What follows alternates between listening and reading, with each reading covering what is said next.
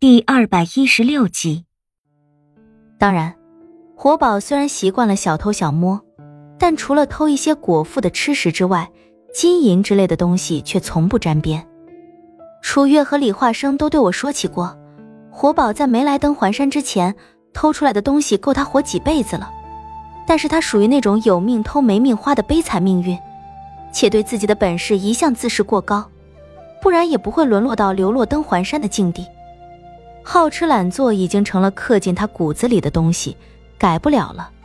村民们之前对他都很反感，但他偷的东西又实在不是什么拿得上台面的东西，要么偷个饼，要么拿个馒头，这些东西寻常人家都是不缺的，也就睁一只眼闭一只眼由他去了。我有幸问过他一回：“你整天这样游手好闲的，怎么不学学司徒安呢？”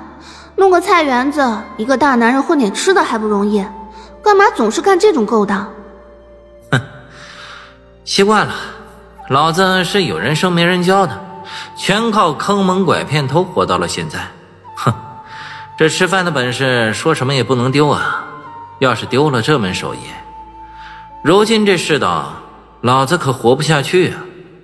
在我笑他的同时，心里也不由得感觉到活宝的沧桑。唉，这是个有故事的人呢。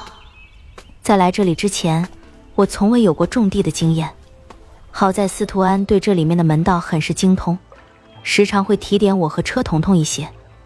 在我那菜园子里的小秧苗还没成活以及茁壮成长之前，我和车彤彤今天吃这家，明天吃那家，搞得我们很有一种吃百家饭的感觉。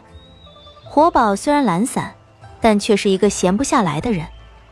他干正经事就犯困，但是看到车彤彤在菜园子里忙东忙西，自己又不好意思站在边上干看着，抓耳挠腮的纠结了好几天，最终还是熬不过，挽着袖子破天荒的头一回下了地。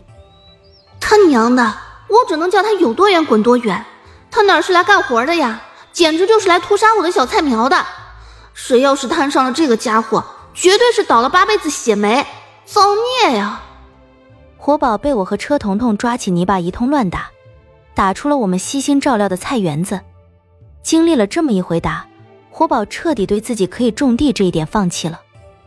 见我和车彤彤整日在菜园子里劳作，便又不知道哪根筋搭错了，很是稀奇的没去村子里偷东西，反而拎着他那哭丧棒进山去了，说是要给我们打只山鸡回来炖了，犒劳犒劳我们。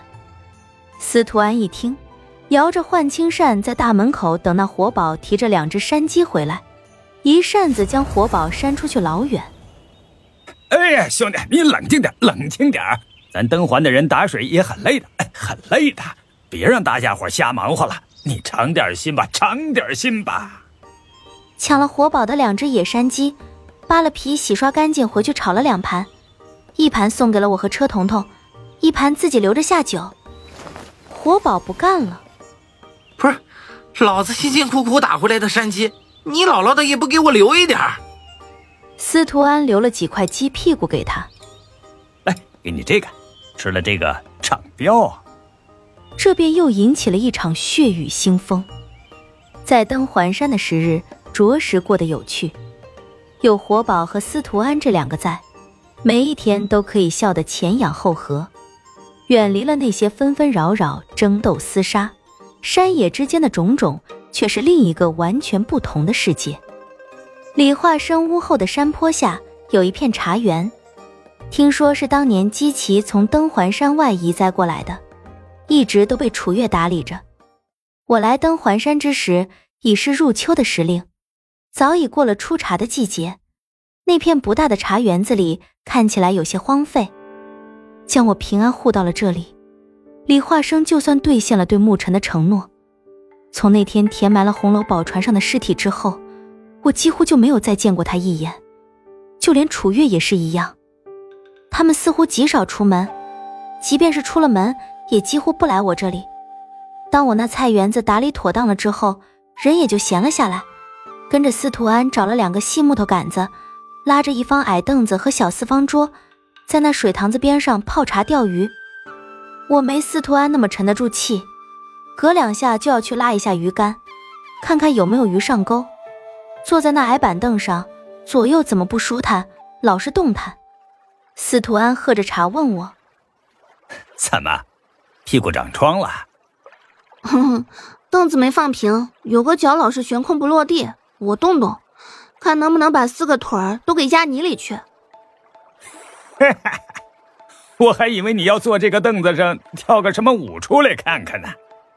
我瞪了他一眼，用眼神问候了他一下，他不以为意，用目光指了指我插在泥里的鱼竿。上钩了，快拉起来！我赶紧收回目光，鱼竿上的丝线已经绷直了，坐起身来就开始拉鱼竿。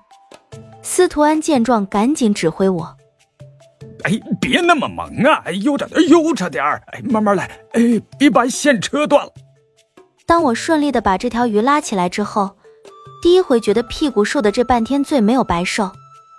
然而再看看司徒安那几乎满了的八篓。又升起了一丝嫉妒，再看了看我这一条瘦不拉几的小黄鱼和司徒安八篓里的大鲫鱼，心里更是不平衡，扯开了嗓子对着我那小木屋喊：“车彤彤，车彤彤，快把锅洗刷干净！你家主子我今天要吃清蒸鱼。”你要收工了？我提起板凳就往回走，啊，太受罪了。目光落到司徒安的八楼里。